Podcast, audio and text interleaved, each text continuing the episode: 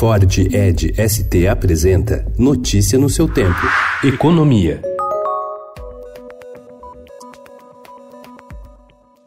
Os servidores públicos federais começaram a preparar suas barricadas contra a reforma administrativa prometida pelo governo Jair Bolsonaro. Sem espaço no orçamento para reajustes salariais no próximo ano, os funcionários das principais carreiras civis do Estado, que são ligadas ao Executivo Federal, vão concentrar os esforços para evitar uma reforma tão dura quanto desejam o ministro da Economia Paulo Guedes e o presidente da Câmara dos Deputados Rodrigo Maia. Além de não conceder aumentos para o funcionalismo, a equipe econômica prepara medidas para conter os gastos com o pessoal em uma reforma administrativa que pode acabar até mesmo com a estabilidade no serviço público.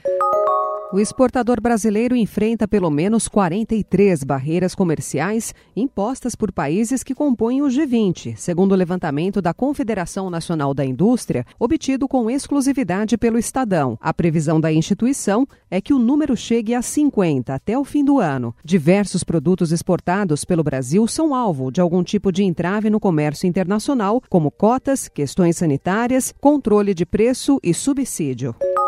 O secretário de Comércio Exterior, substituto do Ministério da Economia, Leonardo Larrude, disse que as barreiras não tarifárias são hoje o principal entrave ao comércio com outros países. Larrude afirmou que o governo acompanha os entraves por meio do sistema Sem Barreiras. Instituído em 2017, ele é alimentado pelo setor privado, que informa o tipo de dificuldade encontrada nas vendas para o exterior para que o governo tente revertê-las. Notícia no seu tempo é um oferecimento de Ford Edge ST, o SUV que coloca performance na sua rotina até na hora de você se informar.